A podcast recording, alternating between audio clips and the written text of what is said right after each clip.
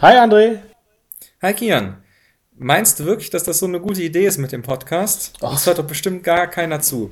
Ach, das hat dir niemand gesagt, dass das eine gute Idee ist. Aber immerhin, zwei hören immer zu und das sind du nicht. Okay, dann lass loslegen. Ja. Genau, wir haben ja auch dank dir eine Themenliste zusammengestellt. Ah, André, lass mich sofort die Themenliste durcheinander bringen, ja? Ähm, Ja, super. ja, kann, es kann ja nur besser werden als unser erster Anlauf, ne? Ja, Also ja. Themenliste strukturiert. Genau, genau. Und zwar würde ich gerne mit der, doch mit der Spaghetti Challenge anfangen, ja. Und dafür würde ich die Thailand-Reise darunter schieben, ja. Ähm, ja, also ich finde das echt gut, dass du äh, da so viel Zeit und Arbeit in Vorbereitung stellst. Wobei ich immer etwas ähm, skeptisch bin, ob sich das irgendjemand anhört oder auch dauerhaft anhören wird. Ähm, Genau. Und zwar die Spaghetti Challenge. Und warum ich immer so ein bisschen darauf poche, einfach loszulegen. Ja. Die Spaghetti Challenge ist ziemlich cool. Ähm, ich habe tatsächlich jetzt nicht mal recherchiert. Ich habe noch so grob im Kopf, wie es ging.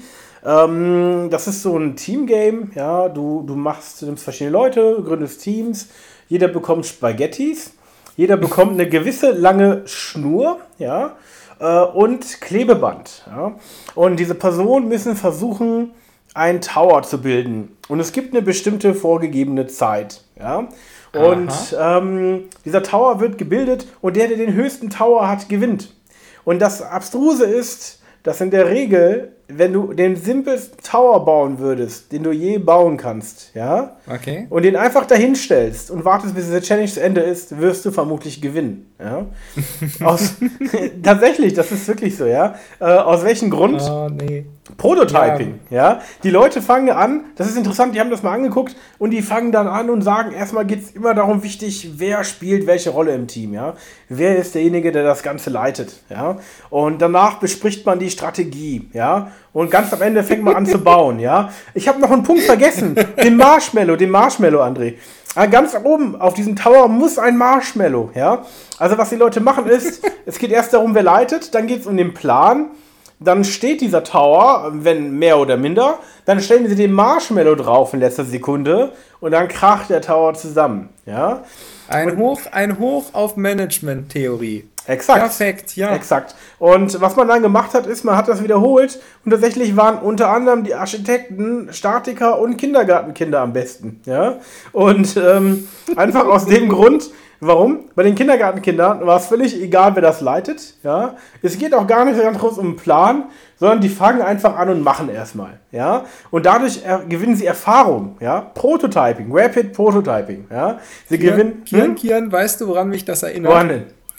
Es gibt so einen wunderschönen Versuch, da hat man irgendwie sich einen Haufen Affen genommen Ah und den ja. Affen beigebracht, auf Knöpfe zu drücken. Ja. Und je nachdem, auf welchen Knopf sie gedrückt haben und wie oft, Ja. hat dann im Hintergrund so ein Programm quasi Aktien gekauft, also als Börsenspiel. Ja, ja, und die waren besser als die, diese äh, Affen als die antreten äh, lassen. Genau, ja. Diese Affen hat man dann antreten lassen gegen irgendwelche Broker Ja. und die Affen haben haushoch gewonnen. Genau, das habe ich auch gehört. Das ist, äh, war sehr erschreckend. Ja. Ähm, äh, genau, jedenfalls, ja, also ich fand, finde das immer gut, einfach mal loszulegen zu machen. Wiederum finde ich es aber auch gut, wenn du natürlich einen Gegenpol bildest und da etwas, äh, was heißt etwas, dass du das versuchst strukturiert aufzubauen, ja, und dir auch echt Mühe gibst. Vielen Dank dafür mal. Ja. Ja, klar. Ja. Ähm, um dann darauf zurückzukommen, dann kommt ja, kommt ja auch direkt Thailand. Ach so, das soll ich dann auch direkt. Ich habe gedacht, dann sagst du erstmal, was du Thailand. gesehen. Du Thailand. von Thailand erzählen. Ich war, ich war, genau. Ich war Dezember in Thailand. Ich war recht spontan da. Das erste Mal, dass ich alleine Backpacking gemacht habe. Und ähm, ich war von Vorurteilen und Ängsten geplagt. Vorurteile, das Bild von Thailand, ja. Ich, ich mache mir nie, ich habe mir nie ein explizites Bild davon gemacht. Ich bin nie auf die Wikipedia-Seite gegangen und habe mir den Artikel angeschaut, ja. Ähm, oder einen Reiseführer dazu durchgelesen, ja. Ich habe einfach gesagt, okay, ähm, gehen wir mal hin, ja. Ähm, ich weiß gar nicht mehr, wie ich darauf kam. Irgendein Hintergrund hatte das. Ich hatte Fotos gesehen, so war das, genau. Und hatte halt diese äh, wunderschöne Natur gesehen und die Strände, ja. Und so die und dann dachtest du, es ist Winter, ich fliege mal in die Sonne. Absolut. Ähm, und die Sorgen, und ich war ja noch in Kuba, das ist ja eine andere Geschichte. Vielleicht kam das deshalb auch so ein bisschen. Du siehst Lust aufs Exotische, ja. Das Problem war halt einfach, ähm, genau, die, die sorgen so, ja, hm, ist das Land denn sicher? Ja, wie, ähm, ja, wie, wie, welche Standards Komme ich, komm ich, da, komm ich da lebend zurück? Ohne Geschlechtskrankheiten Nein. vor allem, ja. Ja, ohne Geschlechtskrankheiten. genau, ja. Das ist ja auch so ein Punkt, ja. Das ist etwas, womit ich nicht in Berührung kommen wollte und wo es ein bisschen Sorge gab, dass man da vielleicht penetrante Angebote bekommt, unseriöse, ja. Ähm, Pedobär. Kian, unser Pedobär. naja, auf jeden Fall, ähm, die Sache ist auch die, man muss sich immer fragen, woher hat man eigentlich ein Bild, ja, von, von etwas, ja. Und, ähm, das war dann auch so ein Punkt, der mich echt äh, überrascht hat. Ja? Weil, ähm, wenn man sich zum Beispiel anschaut, Hangover, hast du das gesehen, zufällig, die Hangover-Reihen, die Filme? Ähm, nee. Gar nicht, ja, also das ist Bildungslücke, André. Die sind wirklich sehr Tatsächlich gut. Tatsächlich nicht. Die sind sehr witzig. Also der erste ist der beste nach wie vor. Ähm, aber da sind die in Thailand. Und schau mal, das ist ein Bild, was man ich mitbekommt. Dachte immer, ich dachte immer, Hangover. Ich dachte immer, Hangover spielt in Las Vegas. Der erste ja, ein anderer spielt in in Thailand und ein anderer spielt wieder woanders, ich hab's vergessen. Ja? So ungefähr. Auf jeden Fall, ähm, wie zeigen die Thailand? Die zeigen Thailand als irgendwie runtergekommen, also größtenteils, ne? So slummäßig, äh, Drogen, ja. Ähm, ja, Stromausfall, ja. Und sowas prägt. Ich denke, da, auch wenn das auch du weißt, dass es ein Film ist, ja, glaubst du halt, dass es da so ist. Ja? Und ich war da und es war überhaupt nicht so. Ja? Es war wirklich sehr sicher. Äh, es war, hatte gute Standards. Ja? Man, man, man konnte wunderbar einfach durch die Gegend reisen. Die Leute waren sehr freundlich. Ähm, ich hatte zu keinem Zeitpunkt das Gefühl, ja, dass irgendwer irgendwas Böses will. Ja? Ähm, und das hat wirklich viel Spaß und Freude bereitet und war ein sehr schönes und vielseitiges Land. Also keiner dieser Vorurteile hat sich bestätigt und äh, auch die Sorgen, alleine zu reisen, das war wirklich kein Problem. Also ich kann wirklich jedem raten, ja, also uneingeschränkte Empfehlung für Thailand. Eine Freundin hat das auch gemacht, die ist auch allein Backpacken gewesen und kein Problem. Also das ist so ein Ding, wo ich mir dann wieder gefragt habe, Mensch, okay, heftig, dass man irgendwie so ein implizites Bild davon im Kopf hat und dass es einfach mal überhaupt nicht stimmt. Ne? Ja öf öfter mal rausgehen und seine, äh, seine Vorurteile überprüfen. Absolut. Das ist, das ist auch was, was ich so in den letzten Jahren festgestellt habe. Wenn man, wenn man rausgeht und die Leute wirklich trifft, ja. Leute von, aus anderen Ländern, aus anderen, von anderen Kontinenten, mhm. dann bekommt man häufig ein ganz anderes Bild. Mir ging das ganz stark so, als ich zum ersten Mal in den USA war. Und ähm, ich hatte ja auch immer so dieses, ne, diesen klassischen europäischen was, was tun die da eigentlich? Ja. Mit dem ganzen Drum und Dran, was man so kennt. Mhm. Und hinterher kam ich zu dem Schluss, ja, die spinnen. Aber genau das denken. Nein, nein, warte, Kian. Genau dasselbe denken sie halt auch von uns. Ja. Weil für sich selber macht das alles Sinn und ist ein geschlossenes Gedankengebilde. Ja. Gut, das ist jetzt auch schon vier Jahre her und wahrscheinlich würde ich heute nicht mehr zu demselben Schluss kommen. Mhm. Aber das ist, glaube ich, ein ganz eigenes Thema. Ja, das stimmt wohl. Auch ein sehr kritisches, schwieriges Thema vielleicht auch. Ne? Das stimmt. Ja, ähm, soll ich dann mal mit meinem nächsten Punkt weitermachen. Sehr gerne. Das ist die Nacht der Museen. Wir waren nämlich mit unserem Luftschiffprojekt. Ja. Also vielleicht für den, der uns noch nicht kennt. Ich baue zusammen mit zwei bis drei Freunden Modellluftschiffe und wir lassen die zu diversen Angelegenheiten fliegen. Wir haben damit viele Filme gedreht aus der Luft von Kirchen hier in Düsseldorf und unter anderem auch in Kopenhagen und Friedrichshafen. Aber wir verkaufen die auch einfach, haben da mal eine Crowdfunding-Kampagne gemacht und so wird man dann so ein bisschen bekannt. Und wir sind gefragt worden, ob wir nicht hier in Düsseldorf auf der Nacht der Museen fliegen Ah, gib mal die Adresse durch, André. Ich denke, man muss sich ein Bild davon machen. So ein, so ein Luftschiff stellt man sich, glaube ich, nicht so groß vor. ja, genau. Ja, ähm, ja ist, ist eine gute Idee. Die Seite, die heißt windreiter.de. Am besten, ich denke, wir setzen einfach den Link da mal ja. unter die Sendung. Dann kann man sich das da genau. angucken. Ne? Wir sind da geflogen und es hat unglaublich Spaß gemacht. Es war halt in einer Veranstaltungshalle. Es war also kein klassisches Museum, wobei in den hinteren Räumen so Kreativräume sind für junge Künstler, die nicht so das Geld haben für ein eigenes Atelier Atelier und sowas. Und vorne drin waren wir dann halt in dieser Hauptveranstaltungshalle und sind dann mit dem Schiff da den ganzen Abend rumgeflogen. Es war halt viel zu wenig Platz. Das heißt, wir haben ständig irgendwelche Menschen gerammt, erschreckt und wie Leute, die an der Bar standen, plötzlich 30 Zentimeter über dir das Luftschiff. Dann gucken erstmal alle. Aber das hat den Leuten unglaublich gefallen. Irgendwie habe ich mich mit jemandem unterhalten und eben auch so angemerkt, ja, wenn wir mehr Platz hätten, dann würden wir nicht so viele Crashs machen mit den Leuten. Und der meinte halt einfach nur, nee, das ist super. Das ist wie ein Hund Hund, der hier rumläuft. Der kommt, der schnüffelt mhm. und der geht wieder weg. Also es war jetzt das erste Mal, dass ich gehört habe, dass unser Luftschiff ein Hund ist. Ich meine, man hört häufiger mal irgendwie einen Fisch oder so, ne, der durch die Luft schwimmt, aber ein Hund Okay. Ich muss auch sagen, diese Luftschiffe, die haben etwas sehr Eigenes im Vergleich zu den anderen Dingen, die da rumfliegen. Weil, wenn du so ein Heli nimmst, die kriegst du ja mittlerweile für 20, unter 20 Euro auf Amazon. Machen echt Spaß, die Dinger. Auch wenn sie meistens nach Park Cracks, wenn du die dumm macht, kaputt sind. Aber die sind wahnsinnig laut und die machen wirklich viel Wind. Die Drohnen auch, ja. Die sind sogar fast noch lauter, habe ich das Gefühl, ja. Ja, auf manche wirken die sogar bedrohlich. Ich habe ja oft dann auch die Drohne und die Helikopter über andere Leute Kopf geflogen und die fanden das eher bedrohlich. Etwas, was mit Lautstärke verbunden ist und eine hohe Rotorzahl, mhm. ähm, hohe Rotordrehzahl. Und das, das hat natürlich das Luftschiff nicht. Ne? Das ist ja, das schwebt, gleitet durch die Gegend. Ne?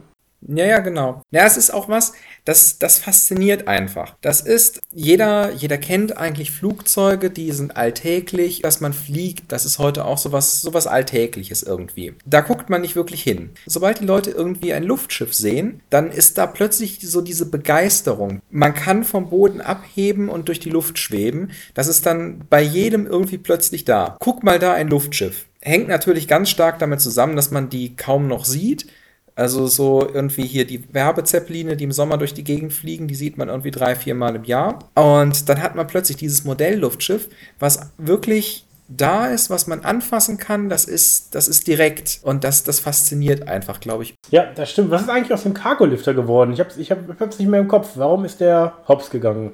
Ähm, ja, da gibt es verschiedene Geschichten und äh, die offizielle ist, ähm, mhm. dass das Geld ausgegangen ist. Und jetzt gibt es bestimmt viele Verschwörungstheorien noch dazu. Im Großen und Ganzen ist halt ein Spaßbad draus geworden, ne? Eigentlich schade. Da hätte man, da hätte man beim Zugucken Freude dran und es hat ja auch, es hat ja auch wirtschaftlich Vorteile. Ja. Es hat ja halt auch Vorteile, gerade wenn du jetzt so dir überlegst, das ist ja der Wahnsinn. Du bestellst dir irgendwie bei AliExpress oder sowas in China irgendwelchen Kleinteil Elektronikzeugs und wenn du genug dafür zahlst, ist es einfach morgen da. Mhm. Was natürlich nur geht, weil da Flugzeuge ohne Ende hin und her fliegen, das Kerosin verbrennen.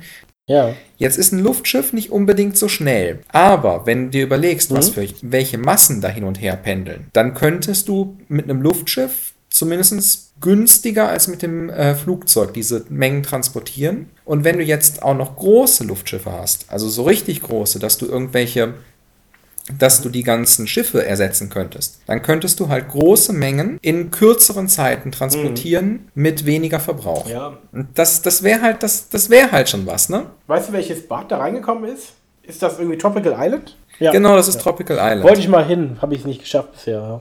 Ja, mhm. es ist auch leider echt verdammt teuer, aber ja, das hätte was.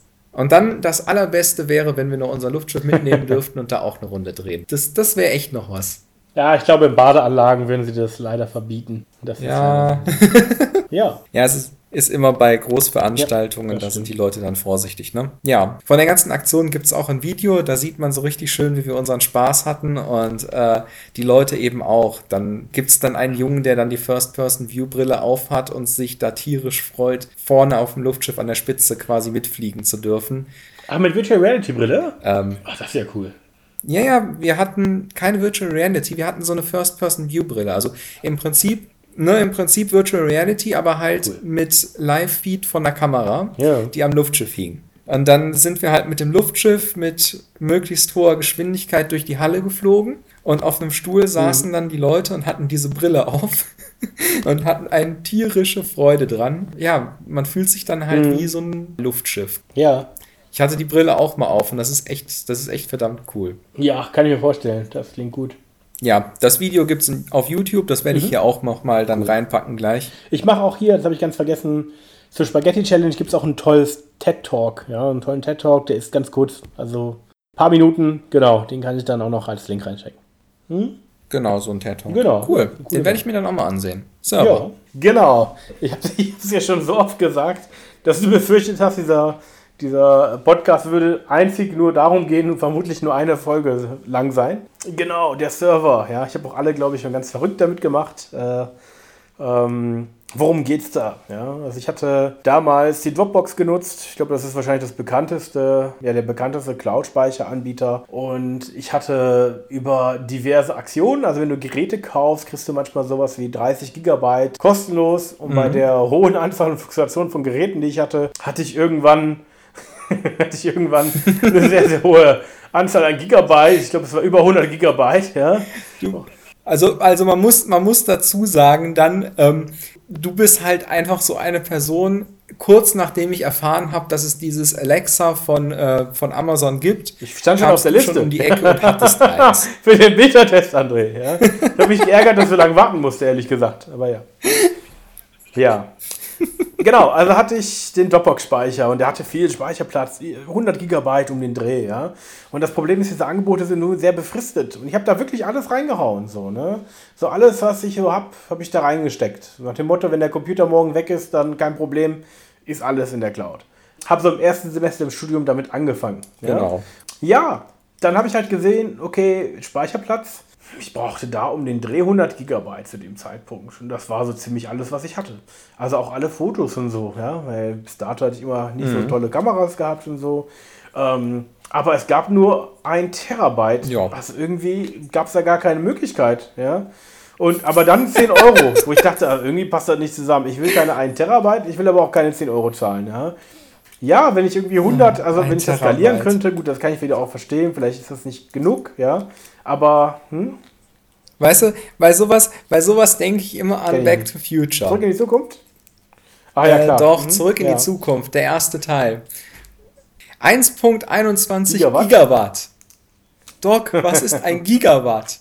Das ist also bei den Zahlen, also Terra, überleg dir ja, mal Terabyte, also, was das ja, bedeutet. Ja, aber ich glaube, es geht so in die Richtung, André, dass, ähm, dass das vermutlich kein Mensch braucht. Und wenn sie das skalieren würden und sagen würden, 1 Euro für 100 Gigabyte, dann würden sie bald nur 1 Euro kriegen. Das bringst du nicht. Ja? Also sagen sie, komm, wir machen einen Terabyte und von den Terabyte, die wir anbieten, würden von 100 Leuten eh nur einer diesen 1 Terabyte nutzen. Der Rest nutzt eh nur vielleicht 100 Gigabyte. Ja, klar. Mir ging es mir ging's einfach nur um die Größenordnung, die einfach absurd ja. hoch ist. Ja, und ja, ich, ich kann es verstehen. Spiel mal einen Terabyte ja, auf Floppy Disks. Auf jeden Fall. Ja, auf jeden Fall ähm, habe ich dann auch gesagt, Mensch, der NSA-Skandal, ja, und die Daten sind da drüben und äh, klar, man kann da was machen, ist ein anderes Thema, aber auf jeden Fall wollte ich davon weg. So, und dann hatte ein Kollege damals von der Arbeit, ich hoffe, ich kann ihn erwähnen, liebe Grüße, Hendrik, und äh, vielen Dank für die Unterstützung damals. Der hatte sich einen Server gemietet bei Hetzner. So, und dann haben wir gesagt, komm, in diesen Server machen wir einen virtuellen Server rein und da ist dann die Nextcloud drin. Ja, nee, nee, nee, OwnCloud damals, OwnCloud. Dann haben wir das gemacht und ich habe das auch einigen Leuten angeboten. Ne? Ich habe, wenn man den Speicher eh hat, wir hatten eh viel Speicher, ja, dann waren wir, ich habe keine Ahnung mehr, vielleicht zehn Leute oder so, ja, und haben das quasi genutzt. Genau, ne? So, und ähm, also nochmal zur Sicherheit an dieser Stelle, ich habe dafür äh, keine Einnahmen gemacht, ja, keine Gewinne gefahren, ja. Sonst wäre das nämlich nicht erlaubt mit der Lizenz, so wie sie da ist.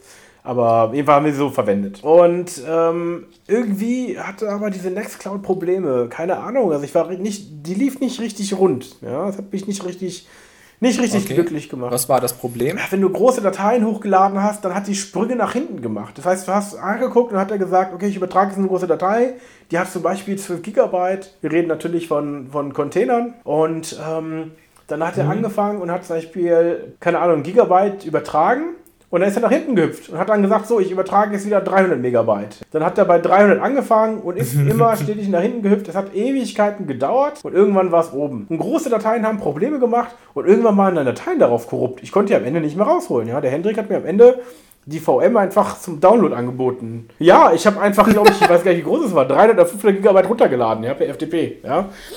Mhm. Dann hatte ich halt eine, eine, eine NAS hier, äh, die ich günstig erworben habe für, also neu, gab es im Angebot für 100 Euro. Und dann habe ich gesagt, ja, okay, das Coole ist ja, ich habe die Daten im Laden, ich kann die schnell da hochladen. Mhm. Und die Daten stehen halt für sich hier. Das ist auch nochmal ein Vorteil. Ja? Und ich habe halt alle Rechte da drauf, mein Gerät. Ja. Ich habe das dann ein bisschen aufgebohrt. Also es gab eine Nextcloud drauf, Version 7, dann habe ich da Version 8 drauf getan. Und das ging auch nicht so richtig. Irgendwann hat die NRS angefangen, ständig im Reboot neu zu starten. Nee, nee, nee, der Feuer hat ständig Reboots gefahren. Keine Ahnung warum. Dann habe ich sie mehrfach neu installiert. Und was ich wirklich sehr sympathisch fand, da muss ich immer dem Andreas sagen, dass ich das immer sehr geschätzt habe. Und zwar, wenn du einen Cloud-Space für dich hast, kann es dir egal sein, wenn du das Ding 20 Mal anfängst, neu hochzuladen. Aber von einem Otto-Normalverbraucher kannst du es nicht fordern. Ja? Der würde beim ersten Mal schon fragen, Warum müssen wir das nochmal neu hochladen? Okay, Andreas hat also dafür gesorgt, dass dein System dauert. ja, also er hat immer Verständnis gehabt. Er hat immer gesagt, Mensch, ist cool und du machst und du probierst und äh, ich habe dir immer erklärt, was ich gemacht habe und da ist der André einfach, André, da ist der Andreas einfach Wissenschaftler, ja. Da hat er gesagt, probier und finde ich cool. Und dann, ja, das hat, das hat nicht hingehauen. Das Abstruse ist, ich habe jemand anderen das auch so eingerichtet und der nutzt das zu zweit. Vielleicht hat er auch einfach nicht so eine Last da drauf gehabt. Ich habe keine Ahnung. Vielleicht war es auch nur irgendein, vielleicht ist ein Hardwarefehler bei meinem Gerät.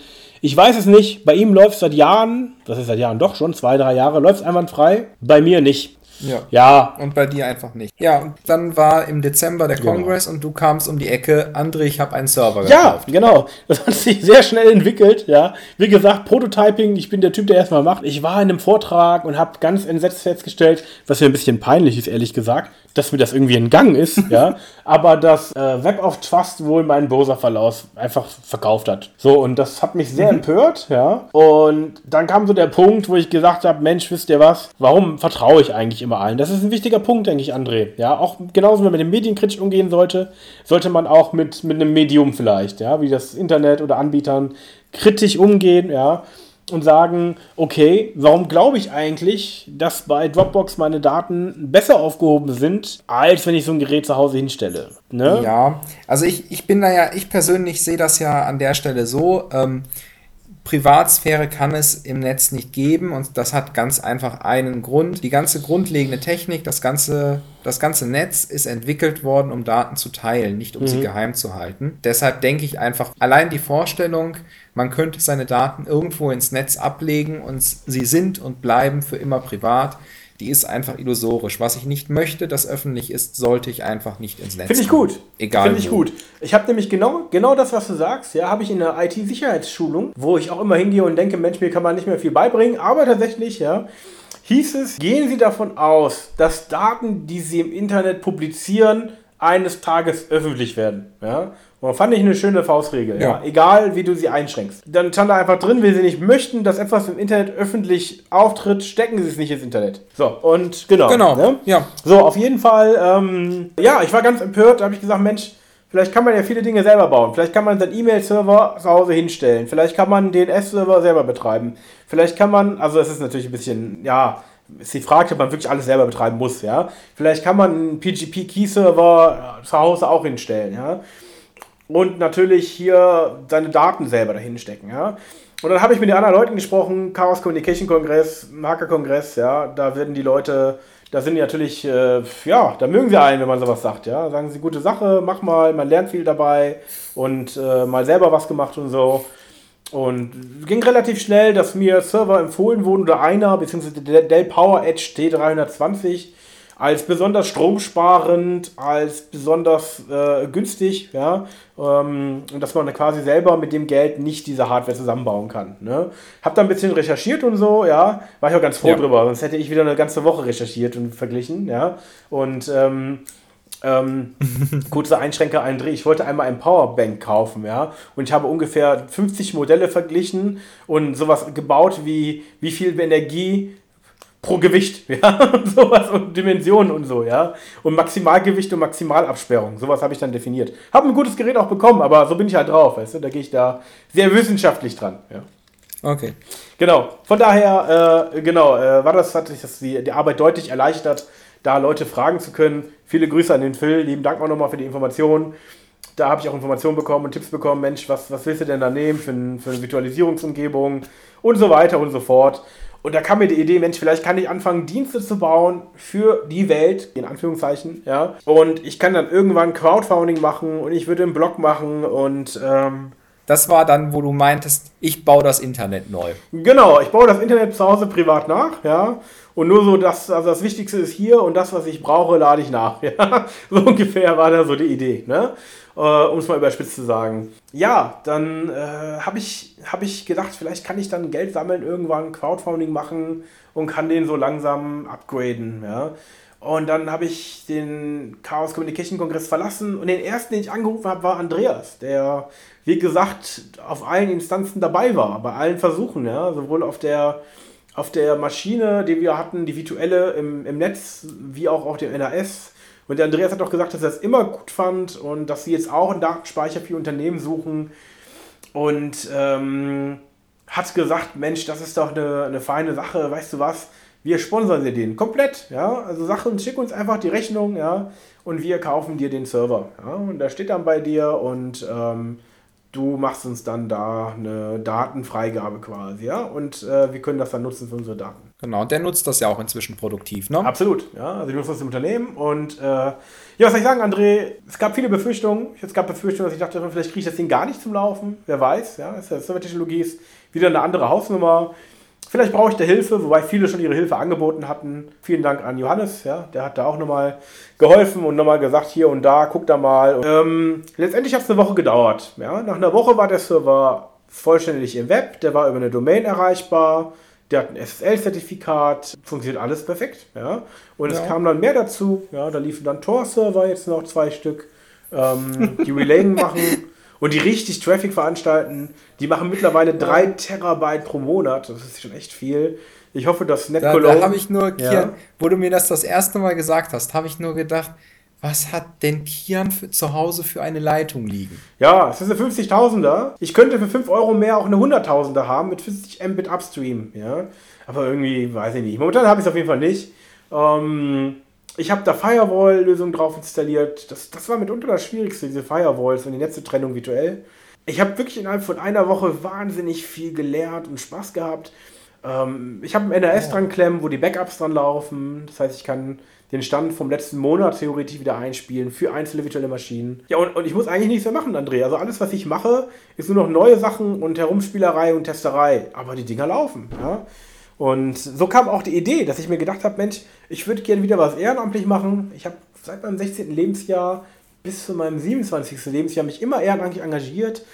Jetzt fehlt einfach die Zeit, ja, und ich frage mich, wie kann ich quasi das, mein Wissen, das, was ich habe, einsetzen, um etwas Gutes zu tun. Und da kam aktuell die Idee, was wäre denn, wenn ich wirklich einen Server nehme und die Leute können sich registrieren und zahlen? Da bin ich mir noch nicht ganz sicher, wie ich es mache. Ob sie völlig frei und wie sie auch immer machen wollen. Oder ob ich sage, naja, mindestens 3 Euro im Monat sollten es schon sein. Ja.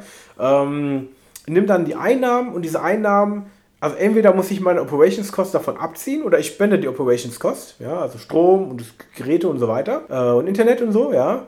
Und die Einnahmen würde ich dann spenden. Ich persönlich würde mir nichts dafür in die Tasche stecken, sondern das geht zu 100% zum Beispiel wie an Ärzte ohne Grenzen, ja, und äh, viele gute Organisationen, ja, und so, so, doppelt was Gutes tun. Ja, man würde in Deutschland anbieten, sicherer Cloud-Speicher mit 100% Open Source Software, ja. Ich würde auch ja, Tutorials machen, wie man denn zum Beispiel eine Zwei-Faktor-Authentifizierung nimmt, wie man ähm, Dinge verschlüsselt ja, und auch andere Lösungen einsetzt, um quasi schon vor Versenden der Daten in die Cloud oder in diese, ja, in diese Cloud-Lösung die Daten zu verschlüsseln. Ja. So, das war die Idee. Da habe ich auch angefragt, übrigens bei Nextcloud, habe ich leider noch keine Antwort bekommen. Habe so ein bisschen die Befürchtung, dass es vielleicht schon Single Point of Failure wäre und die sagen, nee, du kostenlos kannst du das nicht machen oder kein Interesse. Ne? Mhm. Ja, cool. Genau. Das macht der Server. Das wäre auch so ein bisschen die Überleitung zum anderen Punkt. Ähm, der Server, da geht es ja schon darum, die Daten bei sich selber zu behalten, ähm, zu wissen, was da drauf ist, zu wissen, dass es Open Source ist. Ne? Und ähm, es gab auch einen Artikel, der hat letztens irgendwie die neueste Enthüllung wohl vom, von Snowden, oder was so Snowden? Nee, nicht Snowden. Das schon von Assange, glaube ich, ja, von Wikileaks, haben wohl auch gezeigt tatsächlich, dass gegen naja, Assange, Assange ist ja, ist ja nur noch Medienfigur. Der hat ja mit Wikileaks an, an sich nur noch sehr begrenzt was okay. zu tun. Der kann ja nichts also sagen wir auf jeden Fall in, ja. Der sitzt ja in, der, in seiner Botschaft, leidet da unter Vitamin D-Mangel und ähm, ja. kann nicht raus. Also jedenfalls haben Enthüllungen wohl gezeigt, dass auch diese Massenverschlüsselung gegen Massenüberwachung hilft. Ist auch ganz logisch. Wenn ich einfach so alles einblicken kann, ohne irgendeinen Verdacht und automatisiert auswerten kann oder zumindest speichern kann, ist ja kein Akt. Wenn ich aber anfangen muss, wirklich Aufwand zu betreiben, um Sicherheitsbarrieren die auch wirklich gut sind zu umgehen, dann mache ich das nicht massenhaft, weil ich habe einfach die Ressourcen nicht für. Und es gibt auch keinen Grund dafür, weil das wird teuer. Und da gehe ich dann hin und sage, okay, ich brauche mindestens einen Anfangsverdacht, dass ich sage, oder vielleicht auch einen Beschluss dafür, dass ich da Maßnahmen anwenden kann, um jemanden zu überwachen. Also deshalb so mein Statement gegen Massenüberwachung hilft Massenverschlüsselung. Und da bin ich auch aktiv mhm. geworden. Mittlerweile ein neues Hobby so. Krypto-Partys, ja, und da bin ich Crypto Angel. Auf dem Crypto-Party kann jeder kommen es gibt da keine Musik und DJ, sondern ähm, auf dieser Krypto-Party lernt man Möglichkeiten der Verschlüsselung, die man auch umsetzt auf dieser Party, um zum Beispiel verschlüsselt zu chatten, E-Mails zu schreiben, den Rechner zu verschlüsseln oder den USB-Stick. Das Ganze ist kostenlos und da gibt es dann die sogenannten Crypto Angels. Ähm, ja, einfach mal googeln, ja. Einfach mal Crypto Party eingeben. Gibt es meistens einmal im Monat bestimmt in so jeder größeren Stadt. Und da sagt man dann, man soll sein Gerät mitnehmen, das man gerne verschlüsseln möchte, oder das Medium. Man sollte ein Backup haben am besten. Ja, das könnte sicherlich für den einen oder anderen interessant sein. Genau. Klasse. Dann würde ich mal auch wieder Natürlich. weitermachen. Und zwar, ich war vor jetzt inzwischen zwei Wochen in Dresden auf der Frühjahrstagung von der Deutschen Physikalischen Gesellschaft. Auch wiederum durch ein Hobby von mir. Also ich glaube, wir haben uns noch gar nicht so richtig nee. vorgestellt. Ähm, ich promoviere halt in Physik und ich mache jetzt schon seit etwas über einem Jahr Science Slams. Dort auf der Frühjahrstagung gab es auch einen Science Slam, an dem ich dann teilgenommen habe. Das lief mit mäßigem Erfolg, aber es war halt auch, ne, also der erste Startplatz ist immer etwas undankbar. Aber gut, man will sich nicht beschweren, es ging ja um Ruhm und Ehre. Dabei sein ist halt alles, ne? Jedenfalls, das war schon mal eine ziemlich lustige Aktion, allein die Anreise. Ich bin mit dem Flugzeug hingeflogen und dann stand ich ja so am Flughafen und ich weiß nicht, ob du das kennst, aber man freut sich ja immer, wenn man durch diese Sicherheitskontrolle durchgekommen ist, ohne dass irgendwie das Ding angefangen hat zu piepsen. Das ist ja irgendwie so ein bisschen so ein Reward-System, ne? Ja, nach einer Zeit geht das aber weg. Wenn du lange machst, dann ist das irgendwann egal. okay, ja, so häufig fliege ich noch nicht. Bei mir ist immer noch so, äh, ich freue mich immer, wenn ich alles abgelegt habe und mich nicht ganz ausziehen muss, weil es wieder angefangen hat zu piepsen. Mhm. Ne? So. Jedenfalls, ich laufe durch dieses Tor und freue mich, weil ich es wieder geschafft. Mhm. Und dann gehst du da hinten hin, ans Ende von, von dem Band, wo dein ganzes restliches Zeug durchleuchtet wird. Gehst du ja. da hin, du siehst auch schon deinen Rucksack und dann wird der zur Seite gezogen. Mhm. Okay, ach, was habe ich jetzt wieder falsch gemacht, ne? Keine Ahnung, mhm. ist die Tüte mit dem Waschmittel zu groß oder weiß der Teufel? Ja, und dann stehst du da und du hörst die Leute schon da so murmeln, ne? Und ich, ich höre nur so das B-Wort. Mhm. Okay, was haben sie gefunden? Es war ganz klar, die, die waren richtig aus dem Häuschen, ne? Endlich haben wir mal einen, ja. endlich haben wir mal einen. Und dann kamen die halt zu mir. Ich durfte an meinen Rucksack noch gar nicht dran und man zeigte mir dann halt so ein Bild von der Durchleuchtungsmaschine. Ja, wir haben da bei Ihnen was gefunden, das sieht aus wie eine Bombe. Können Sie uns erklären, was Sie da drin haben? Mhm. Und ich gucke so auf dieses Bild und so im ersten Moment so, also, keine Ahnung, was das ist, ne? Mhm. Keine Ahnung. Ja, wissen Sie denn wenigstens, wo das ist? Ich so, hm, naja, von dem, das könnte entweder dieses Fach sein oder jenes und da dämmerte es mir. Mhm. Ich habe am Tag vorher Elektronik gebastelt mhm. und habe am Ende einfach Zeugs in meinen Rucksack gestopft. Mhm. Okay? Und jetzt lag halt in dem vordersten Fach meines Rucksacks ein Sammelsorium aus Kabeln, angelöteten Schaltern und einem 9-Volt-Block. Mhm. Ja, okay, gut. Das wirkte dann irgendwie etwas auffällig und sorgte für leichte Verwirrung und Panik beim Sicherheitspersonal. Ich empfehle also, ja. nach dem Elektronikbasteln das Zeug nicht in den Rucksack zu stopfen, wenn man am nächsten Tag fliegen will. Gut, mir wurde dann empfohlen, das Zeug wegzuschmeißen. Aber ich dachte für einen Moment echt so, ui, jetzt geht's wie, Also musstest du das wegschmeißen? Ja, ja, ja. Ich, ich, ähm, ich musste erst alles auseinandernehmen. Das ganze verlötete Zeug musste auseinandergenommen werden. Die Schalter wurden zerlegt, um zu gucken, ob irgendwas drin ist. Oh Mann. Also hast du ja gesagt, komm, ich mach das ja, ja. Und äh, ich habe dann irgendwann angeboten, hört mal, Leute, nimmt das Zeug einfach, es ist Müll, schmeißt es bei euch weg. Oh Mann. Ja. Oh Mann. Ähm, Security Fail. Ja. Gut, ging auf meine Kappe. Jedenfalls in Dresden gab es dann halt den Science Slam und da habe ich dann halt mit meinem Thema, da geht es um äh, Teilchenbeschleunigung mit Lasern teilgenommen. Ja, ich war halt tierisch aufgeregt. Also zum ersten Mal war das nur Fachpublikum. Science Slams sind ja eigentlich so ja, mhm. Verpopularisierung der Wissenschaft. Da gibt es ja so die unterschiedlichen Ansätze zu. Die einen sagen, ja, ist toll, mhm. weil man muss die Leute mitreißen und begeistern. Die anderen sagen, ja, aber man verwässert halt so die Wissenschaft. Ne? Ich stelle mich da eher so auf die Seite, verbreite Begeisterung und halt da dann einen irgendwie halbwegs lustigen Vortrag drüber der halt je nachdem, wo man ist, halt auch recht erfolgreich ist. Nur an dem Tag, ich war einfach tierisch nervös und ich war halt einfach nochmal zusätzlich nervös dadurch, dass ich der erste Starter war. Dann vergisst du die Hälfte deiner Gags und äh, bist viel zu schnell ja. fertig. Aber naja, was soll's. Ich habe auch wieder Einladungen zu anderen Slams bekommen. Ja, ist doch von super. daher war ein Erfolg. Ja, perfekt. Der Gewinner von dem Slam dann dort in Dresden, Der hat einen richtig interessanten Vortrag gehalten über den Quantenquark. Mhm. Und was er damit meinte, war halt so die ganze Esoterik-Szene, die es so gibt, die sich gerne mal der Quantenphysik bedient, um ja. irgendetwas zu erklären, was es nicht gibt. Okay. Weil mit der Quantenphysik ist ja alles möglich, ne? Ist ja alles nur Zufälligkeit und Wahrscheinlichkeit und ähm, ja. dann stellte er da irgendwas vor, da ist es mir wirklich so, das kann doch nicht sein. Leute, die eine Tachyonenmassage verkaufen. Tachyonen okay. sind so Teilchen in der Physik, die schneller als das Licht sind. Ne? So, und ähm, dann verkaufen da Leute Tachyonentherapien für teuer Geld, die dann ganz besonders gut helfen, weil sie irgendwie mit Überlichtgeschwindigkeit dich heilen. War das nicht das, was ihr mir mal geschickt habt mit Becky und so? Ja, ja, genau, genau. Da hatte ja. ich, das hatte ich mal rumgeschickt. Das fand ich so großartig, das habe ich dann rumgeschickt. Zusammen mit, ja, dem, zusammen mit diesem. April-Paper, ne? Mhm. Das war am 1. April ein Paper, wo ich mich sehr darüber gefreut hat, wo einige Physiker erklärt haben, dass die Realität, die gerade so zusammenbricht über uns mit Trump, dem Brexit und was dann noch so alles passiert, eigentlich gar nicht so unwahrscheinlich ist. Das Einzige, okay. was sich geändert hat, unser gesamtes Universum ist in ein Paralleluniversum getunnelt und wir haben uns noch nicht darauf eingestellt. So, so. Fand ich ganz lustig.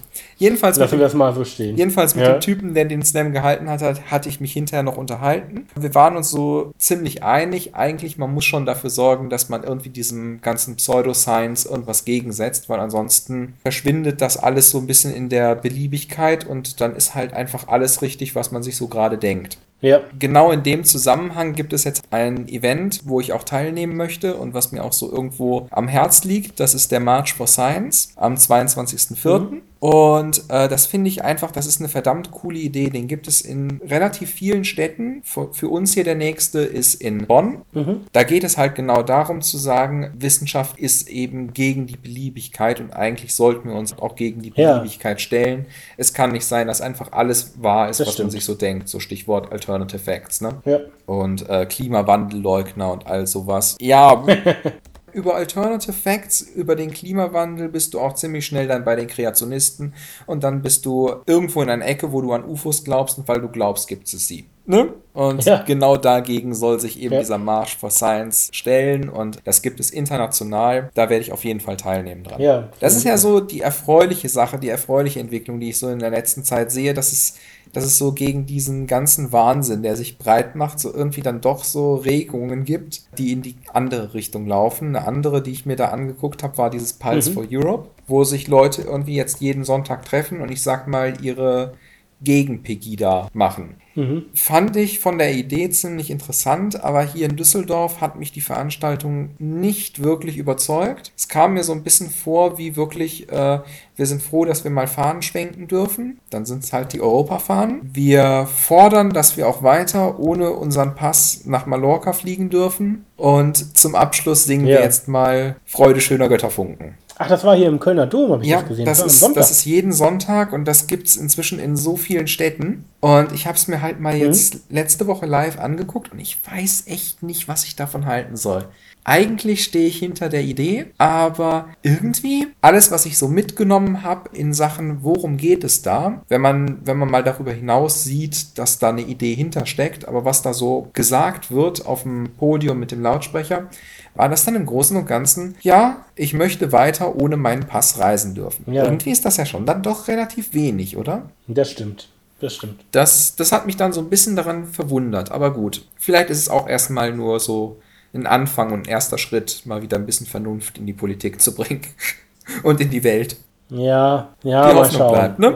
Naja, gucken wir mal. Ja, ich glaube, ja. wir sind dann tatsächlich auch so am Ende unserer Punkte hier angekommen. Ja, hat jetzt auch länger gedauert. Oh. Ich schau mal gerade, ich glaube, also, so eine Dreiviertelstunde. Also so für unseren ersten Cast. Haben wir schon gefüllt. Alle Achtung, ne? Ja, ich befürchte immer nur, ich kenne das selber. Da geht man auf einen guten Podcast und es gibt wirklich viele gute. wenn man dann sieht, dass Gut, dann, dann, dann an dieser Stelle mal herzliche ah. Grüße an alle Hörer, die noch da sind und ähm, ihr habt echt, ihr habt echt Sitzfleisch. Ja. Alle Achtung und wir freuen uns darauf, dass ihr uns das nächste Mal auch wieder hört. Mhm.